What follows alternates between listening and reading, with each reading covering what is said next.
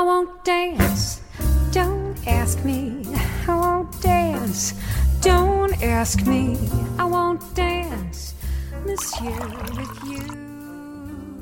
Olá, bem-vindos ao Simples Vinho, onde a gente desfruta toda a complexidade do vinho de forma simples, quase um bate-papo. E o bate-papo hoje é sobre vinhos do Sudeste brasileiro. Estão bombando, ganhando prêmios nacionais e internacionais. E ser bom, no caso deles, ou ótimo, é só a cerejinha do bolo. O legal sempre é a história, o empreendedorismo, a inovação. Então eu vou falar da dupla poda, que é uma tecnologia desenvolvida especialmente para esses vinhos do Sudeste, mas eu vou falar de mais desenvolvimentos made in Brazil. Essa dupla safra aí do título. Orgulho Tupiniquim. Chegou a hora dessa gente bronzeada mostrar seu valor. E a música que eu escolhi para o programa de hoje eu defini lá na minha visita para Ipanema e vim cantarolando no caminho de volta. Tudo a ver, vamos lá? Eu quero ver o tio pandeiro pro mundo. Então, muito bem. Quem acompanha o mundo do vinho, mesmo que de forma mais relaxada, mais recreativa, certamente já ouviu alguma coisa sobre os vinhos da Serra da Mantiqueira. Já teve até no Globo Repórter e bombou mesmo num concurso mundial promovido pela revista inglesa Decanter este ano, o Decanter World Wine Awards 2017. Dentre os 17.200 vinhos avaliados, 27 brasileiros foram premiados, e desses, 5 são do Sudeste, sendo que as três maiores pontuações dentre todos os brasileiros são todas da paulista Guaspari todos Cirá, lá do Espírito Santo do Pinhal, pertinho ali de Mogi Guaçu. O primeiro colocado, o Cirá Vista do Chá, obteve 95 pontos e anda sendo muito badalado como o melhor Cirá do Brasil. Mas na Expo Vinhos, que é a maior feira de vinhos da América Latina, aconteceu agora em São Paulo, em junho de 2017, o melhor vinho tinto nacional, dentre todos os apresentados, foi o Speciale da Casa Verrone, também Cirá. E só para fechar, voltando aos cinco vinhos do Sudeste premiados pela Decanter, antes que você conclua que só tem Cirá no Sudeste, os outros dois premiados foram brancos. Um Viognier, também da Guaspari, e um Sauvignon Blanc da mineira Maria Marie. Ainda, em 2016, o Chardonnay da Casa Verrone já tinha ganho como melhor branco na Grande Prova de Vinhos do Brasil e na edição brasileira do Concurso Mundial de Bruxelas, que aconteceu em São Roque em 2016. Dois cortes de Cabernet Sauvignon e Cabernet Franc ganharam medalha de prata. Foram os Brandini 2013 e 2015 da Vila Santa Maria. E sabe onde fica? Campos do Jordão. Não, tá decretado. São Paulo é produtor de vinhos e a gente que curte tem que conhecer e apreciar. Ainda mais que parece que a coisa é boa, viu? Neguinho vai para Mendoza e não valoriza o santo de casa, nem conhece. Tipo eu, assim, né? É, mas isso vai mudar. Esses vinhos todos que eu mencionei são produzidos com a técnica da dupla poda. Tem gente produzindo no ciclo normal também, mas eu não vou falar muito deles hoje não. Fica para um próximo programa. Hoje eu vou focar na dupla poda, que é o que deu escala para essa projeção e que está projetando, dando visibilidade para a região como produtora de vinho fino.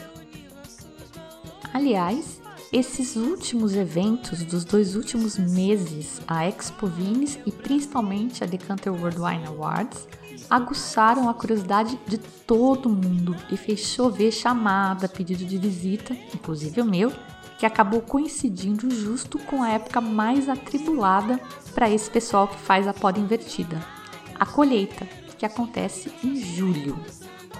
Pois é, por isso que a gente chama esses vinhos de vinhos de inverno. E isso só é possível porque brasileiro é esse bichinho do inferno, determinado, resistente, resiliente e mega criativo. Essa gente bronzeada.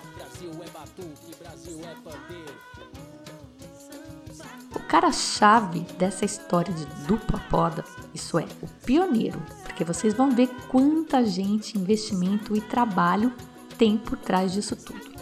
Mas o cara que possibilitou esses vinhos de inverno é o Murilo Regina, o doutor Murilo Regina, PhD em vitivinicultura e enologia pela Universidade de Bordeaux, na França.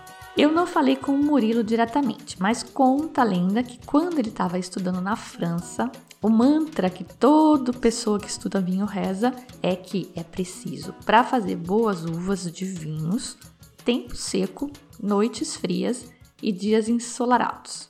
Tempo seco, noites frias e dias ensolarados.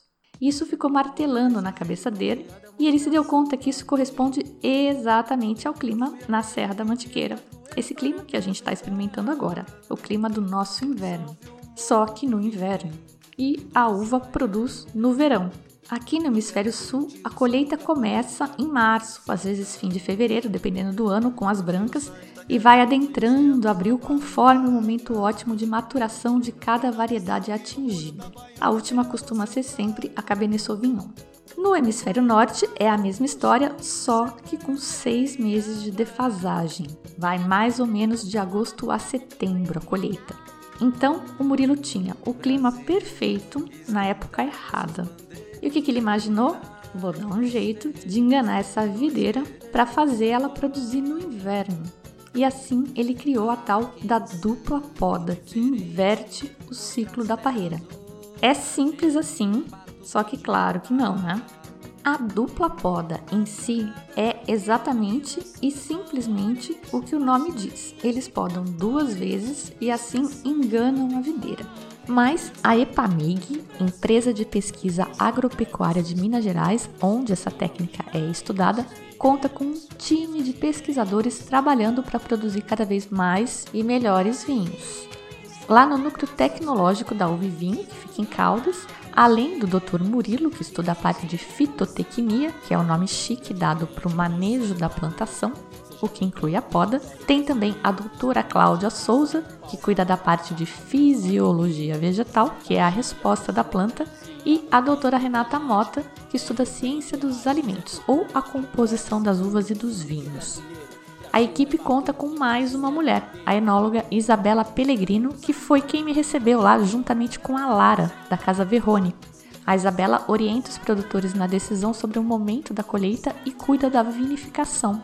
E é ela quem vai explicar pra gente o que é a dupla poda e vai dar uma ideia do monte de outras coisas envolvidas nessa então, história. O que é a dupla poda? A gente, a gente poda a videira. Toda videira é podada no, no inverno para ter a safra normal quando a maturação uhum. no verão. Então, no nosso caso, a gente poda ela no inverno, ela brota, a gente retira a produção, retira todos os cachos, não fica nada.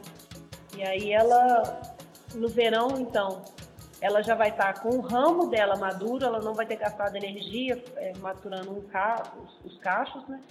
Então ela amadurece os ramos tá? e armazena é, nutriente, energia nos troncos, no tronco e nos braços e nas raízes. Então no verão a gente poda de novo, por isso que é dupla poda. Poda ela de novo no verão.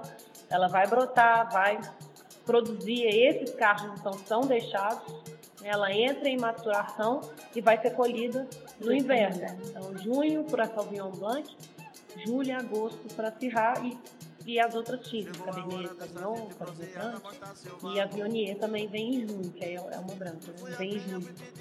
Esse, basicamente, da dupla poda, a técnica é essa. Então, como a gente poda duas vezes, nem sempre, nem toda variedade reage bem. Reage bem. Então, as que são pouco vigorosas, acabam que no, na segunda, depois da segunda poda, elas não crescem tanto, porque está fora da época da planta, né? Então, essas variedades, as do início do teste já foram descartadas, né, focou-se nas que deram melhor, então Syrah e Sauvignon Blanc.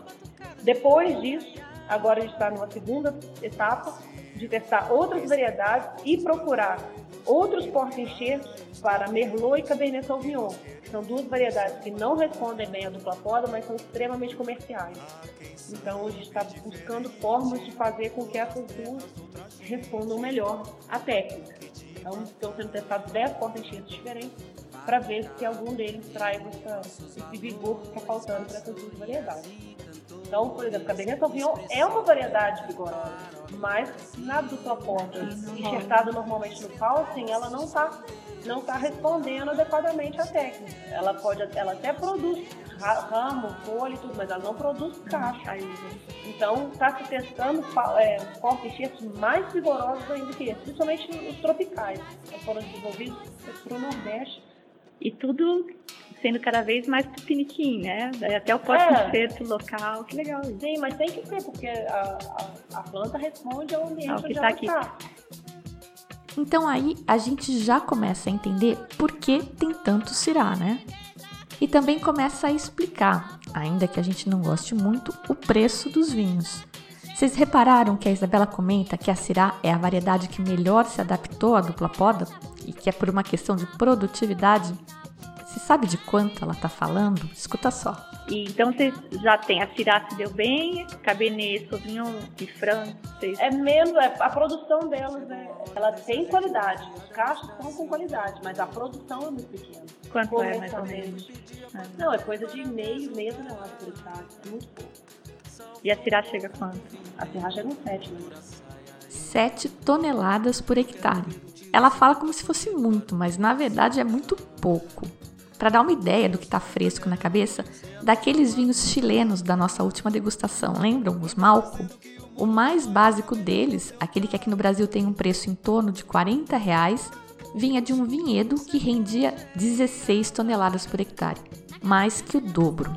E o Ícono, que foi o vinho top da degustação, reserva de família, 220 reais, sabe qual o rendimento do vinhedo dele?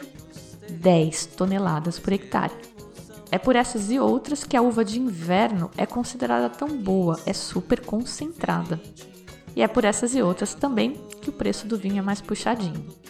Mas então vamos lá. A dupla poda em si é basicamente só podar duas vezes. A primeira em setembro para a formação dos ramos e a segunda lá por janeiro fevereiro para formar o alicerce para a produção em si. No cultivo tradicional, tipo que eles fazem no sul do Brasil, eles também podam em setembro, mas essa já é a poda de produção para a planta concentrar energia e nutrientes. Aí, em fevereiro, março, eles já fazem a colheita. Às vezes até em janeiro já começa. Na dupla poda, então, eles podam e tipo resetam a videira. Ela ia começar a produzir, mas tem que voltar no zero e começar tudo de novo. E assim eles conseguem fazer a planta produzir as frutas na época em que o clima vai estar mais propício, ou seja, no inverno do Sudeste. Mas aí a planta tem que, além de produzir bons frutos, bem maduros, tem que produzir uma quantidade de frutos que seja viável. E aí tem mais um monte de variáveis.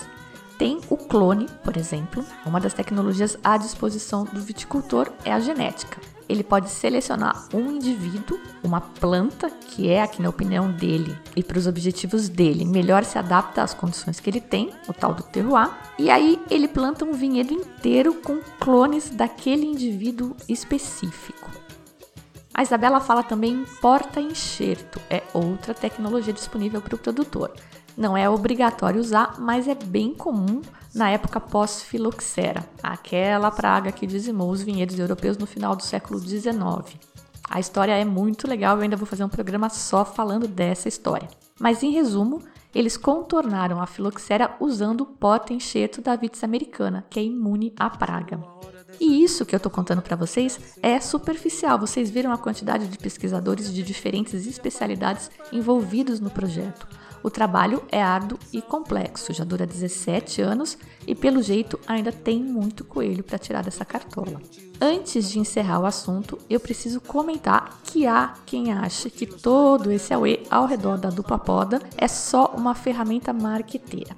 E quem diz isso é um produtor que utiliza a dupla poda. O Marcelo Souza, proprietário da Pirineus, que fica, adivinha onde? Não fica no sudeste, não, fica no centro-oeste, no Cerrado Goiano, a uma hora e meia de Brasília. Nas palavras dele, numa entrevista dada à revista Adega em 2013. Olha só como faz tempo que esses caras estão na lida e estão produzindo bons vinhos, mas em empreendimentos mais modestos. Esse bom todo agora tem muito a ver com a entrada pesada da Guaspari nessa brincadeira. Mas vamos lá, olha só o que o Marcelo diz. Aspas. Pessoalmente, não concordo com a designação. Acho uma tentativa marqueteira de definir os vinhos do Cerrado. Nosso clima é tropical e, portanto, assim como no Vale do São Francisco, podemos iniciar o ciclo da videira no momento que achamos mais adequado à produção. E também podemos, se desejarmos, ter mais de uma safra por ano. Bom, esse é um debate filosófico no qual eu não tenho a menor intenção de dar palpite. Mas tá aí, falei de um outro ponto de vista para constar. Para mim é indiferente, o que é legal, e eu vou pegar o gancho da citação do Marcelo, é essa história de poder ter mais de uma safra por ano se ele quiser. Pois é, se você reparou, o título desse programa é Dupla Poda e Dupla Safra. Na verdade, são quase três safras anuais que só acontecem em um único lugar do mundo, o Vale do São Francisco, ali entre a Bahia e Pernambuco. Você já deve ter ouvido falar que tem vinho lá no Vale do São Francisco, mas sabia que tem vinho bom? E que lá tem vinho há mais tempo do que no Sudeste? É, o Brasil não conhece o Brasil. Os pioneiros da vitivinicultura no Nordeste foram os proprietários da vinícola Milano há, presta atenção, quase 40 anos.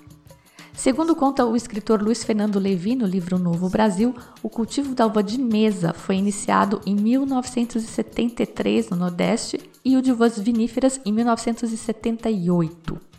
O responsável pelo quase milagre foi o gaúcho Jorge Garziera, num daqueles eventos em que acende uma lampadazinha na cabeça que nem desenho animado. O Garziera foi convidado em 1975 para assessorar a Milano e aumentar a escala da produção da uva de mesa. O drama era fazer as mudas de videiras se adaptarem ao calor escaldante de 40 graus à sombra. As mudas morriam. Conta o Levi no livro que um dia, frustrado com a falta de sucesso, o Garciera deu um chute num saco de gesso que estava lá no armazém e aí teve um lampejo. Ele fez um casulo de gesso para as mudas e isso evitava que elas se desidratassem. A taxa de sobrevivência passou de 10 para 90%. Isso é muito nós, não é? Brasil, zeu, zeu. Em 1985, os primeiros vinhos produzidos no São Francisco chegaram ao mercado e o enólogo responsável foi o Ineudo Tedesco. Ele acabou ficando por lá e fundando a sua própria vinícola, a Bianchetti, que hoje foca em produzir vinhos e sucos orgânicos e biodinâmicos. Falando em prêmios, o Testarde, um varietal de Syrah da Miolo, foi eleito o melhor tinto na Expo Vins em 2012. Chocou todo mundo e olha só o Syrah de novo. Esse vinho já provei e gostei bastante. É carinho, uns 40 dólares, mas, de novo, entre outras coisas, inclusive ganhar prêmio, os vinhos sempre ficam mais caros depois que eles ganham prêmios. Esse daí, o Testade, vem de um vinhedo com rendimento de 5 toneladas por hectare. É ainda menos do que a produtividade média do Cirá no Sudeste, que a Isabela comentou, 30% menor. Destacando aqui, as 7 toneladas por hectare no Sudeste, que a Isabela comenta, é a produtividade alcançada pelo Cirá. É o máximo. O produtor ainda pode optar por reduzir isso para obter o vinho que ele quer. Continuando a falar de premiação na etapa brasileira do concurso de vinhos de Bruxelas de agora, abril de 2017, a vinícola Santa Maria, ou Rio Sul, outro investimento português, levou seis medalhas, sendo uma de grande ouro para o Rio Sol Brut Branco Premium. E meu, tem muito mais vinho premiado, tanto no Sudeste como no Nordeste. Mas e essa história de colheita duas vezes por ano? Muito louco, né? Como no sertão tem sol o ano inteiro, são mais de 3 mil horas de sol por ano, eles usam a água, que é irrigada do São Francisco, para controlar o ciclo da videira. Reduz a disponibilidade de água, a bichinha hiberna, aumenta, ela acorda. Eles podem usar uns hormônios também para fazer ela acordar, mas enfim. Assim, o homem controla o ciclo da planta. Segundo os especialistas, é possível até notar características típicas de acordo com a safra. Os vinhos do primeiro semestre contam com noites mais frias na época final, perto da colheita, e isso causa uma maturação mais lenta, é aquela história da amplitude térmica, e gera vinhos mais complexos. Enquanto a safra do segundo semestre, com mais calor à noite, gera vinhos mais alcoólicos. Eles dizem que com mais acidez também, mas isso não encaixa na teoria que eu aprendi na escola. Vamos ter que experimentar para formar uma opinião. Chato, né? Bom, além desse know-how tupiniquim que enche a gente de orgulho, eu pelo menos fiquei bem animada, o programa de hoje só tem notícia boa. A primeira é que não precisa sair do Brasil para visitar a vinícola. Pergunta aí pro Google e capaz tem uma bem pertinho de você. Só entre as que eu pesquisei pro programa de hoje tem a Guaspari, que tá na moda e fica a cerca de duas horas de São Paulo. Tem a Góis, aqui em São Roque. Nem falei da Góis, mas eles fazem vinho fino sim, inclusive vinho de dupla poda. É bem pertinho e tem mega estrutura para visita, com restaurante e tudo. Além de São Roque ter muita coisa. Também com restaurante e orgânica, mas sem dupla poda, no ciclo normal, tem a Entre Vilas, em São Bento de Sapucaí, onde você pode aproveitar e escalar a Pedra do Baú. Adoro! Ali vizinho, em Campos do Jordão, tem a Vila Maria e seus premiados Brandini. Lá no sul de Minas, esse pessoal que está trabalhando com a Ipamig tem o Primeiro Estrada, o Maria Maria, a Casa Perrone, mas eles não têm estrutura para receber visitante por enquanto, eles têm planos. Mas na região tem a Casa Geraldo. Tem uma estrutura bem legal e com brinde, vinhos legais. Eles mantêm um wine bar na estrada, num posto de gasolina. O atendente lá é um fofo, conhece bastante e te oferece todos os vinhos para provar, sem custo. Eu comprei o Segredo, que é uma base de Cabernet Sauvignon com uma outra uva secreta. Uvas produzidas ali na serra mesmo, gostei bastante. Comprei também o Malbec deles, chama Todo Bien. Gostei bastante, mas esse é produzido com uvas chilenas. Preço legal também na faixa de 50 pilas. A Casa Geraldo tem estrutura hoteleira. Além dessas, que estão com mais destaque, ganhando prêmios, etc., tem várias em Jundiaí, Louveira, Amparo, São Roque mesmo. Muitas com visita à produção e restaurante. Olha que passeio legal percorrer os vinhedos, ouvir as etapas de produção, ver o maquinário, especialmente para quem nunca foi numa vinícola. Eu não conheço nenhuma delas e acho que muitas produzem só vinho de mesa. Mas e daí? É uma experiência legal, eu acho, independente do vinho. Mas para quem tiver preguiça, é só esperar porque tá nos meus planos conhecer e explorar essas vinícolas. Mas antes vou finalmente visitar o Vale dos Vinhedos agora em agosto, explorando o Brasil. Espero voltar com muitas dicas e novidades. E o programa de hoje era isso: teoria, incentivo para a gente explorar, conhecer e, se achar que deve, valorizar a nossa prata da casa. E eu falei que tinha mais notícia boa, né? Pois é, Além da alta probabilidade de ter uma vinícola produzindo bons vinhos brasileiros perto de você, mais perto do que você imagina, o pessoal que está fora do Brasil, muita gente de fora do Brasil acompanha o podcast, capaz que é mais fácil para você que está fora conseguir algum desses vinhos do que para o nosso pessoal daqui. E até com preço melhor. Eu vi que na Inglaterra tem Guaspari e alguns do Vale do São Francisco. Para encontrar os vinhos, eu uso winesearcher.com, uso a versão grátis. Não é completa a Mega Blaster, mas ajuda bem a encontrar o vinho que a gente quer. Aqui no Brasil, dá até para comprar direto de algumas vinícolas. E tem o Red Boteco em Pinheiros, especializado em vinho nacional. Alguns desses vinhos eu já provei e vou fazer um programa comentando no estilo confraria. E falando em confraria, mais dois recados. O primeiro é que a promoção que a ADCAB fez para quem quiser adquirir os vinhos comentados no programa 24 vai até 20 de agosto. Além do preço estar tá bem interessante, tem a proposta didática de perceber na prática os efeitos de concentração de vinhedo, uso de barricas diferentes por diferentes períodos e em diferentes proporções além de didático, prazeroso. Recado número 2. A próxima confraria. Nosso próximo encontro aberto já está marcado e tem tema Supernatural. Vai ser dia 30 de agosto na Forno da Vila e só vai ter vinhaço. Já confirmado, temos o Ego Franco do Juamp Michelini, cortesia do próprio Juamp e da Gran Cru, que é a importadora aqui temos o The Apple Doesn't Fall Far From The Tree, Malbec, do Matias Hittitelli. Esse, cortesia da Wine Brands, a importadora do Hittitelli. E que vai oferecer desconto na noite da degustação para quem quiser adquirir. E por uma mega feliz coincidência, no final do mês de agosto vai rolar a Tanatur, a feira de promoção de vinhos uruguaios, e eu consegui que uma colega me trouxesse um Munum, lembra? cofermentação de sete variedades da bodega Chiapella. Esse não tem importador no Brasil, para provar, se não for na confraria, só indo para o Uruguai mesmo. Tô ainda tentando conseguir o ripasso de Taná do Vinhedo de los Vientos, do enólogo surfista Pablo Falabrino. E, tchan tchan tchan, um Guaspari, eu acho que esses vinhos do Sudeste têm tudo a ver com Supernatural, não tem? São todos vinhos muito legais, com essa pegada moderna que eu comentei no programa 18, e eu queria que vocês conhecessem. Estou trabalhando nessa confraria atrás desses vinhos já há algum tempo. Vai ser naquele mesmo esquema das anteriores, no forno da vila, 80 reais, incluindo o jantar, e precisa reservar porque só dá para atender bem 12 pessoas. Ainda tem 9 lugares disponíveis. Para reservar, fala comigo pelas redes sociais, pelo site, e-mail, contato, arroba simplesvinho.com ou WhatsApp 931465215. Se não anotou, não tem problema, toda essa informação está lá no site simplesvinho.com, bem como algumas anotações sobre os vinhos e vinícolas comentados no programa de hoje.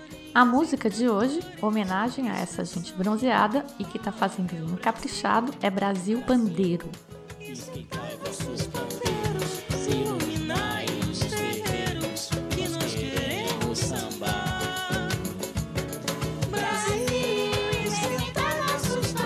Clássico composto pelo baiano Assis Valente para ninguém menos que Carmen Miranda. Essa versão que eu escolhi é um projeto da Luiz Bertoli, a loja de roupas, chamado Quatro Cantos, com gente bronzeada dos quatro cantos desse Brasil zeu, zeu. O vídeo da música é um show à parte. Esse som, que parece uma cuíca, é o rabecão do Di Freitas, lá de Juazeiro do Norte e o que parece uma bateria é na verdade uma percussão construída por materiais reciclados pelo Guilherme Gastrup de São Paulo. Tem galão, frigideira e outras brasilidades. E muito mais músicos. Recomendo muito, lindo mesmo. Tem link lá no site, no post do programa, mas está no YouTube também. Na abertura, Jane Monheim e Michael Bublé com I Want Dance Eu sou a Fabiana Knossaisen e vou ficando por aqui com um simples vinho. Tchim, tchim.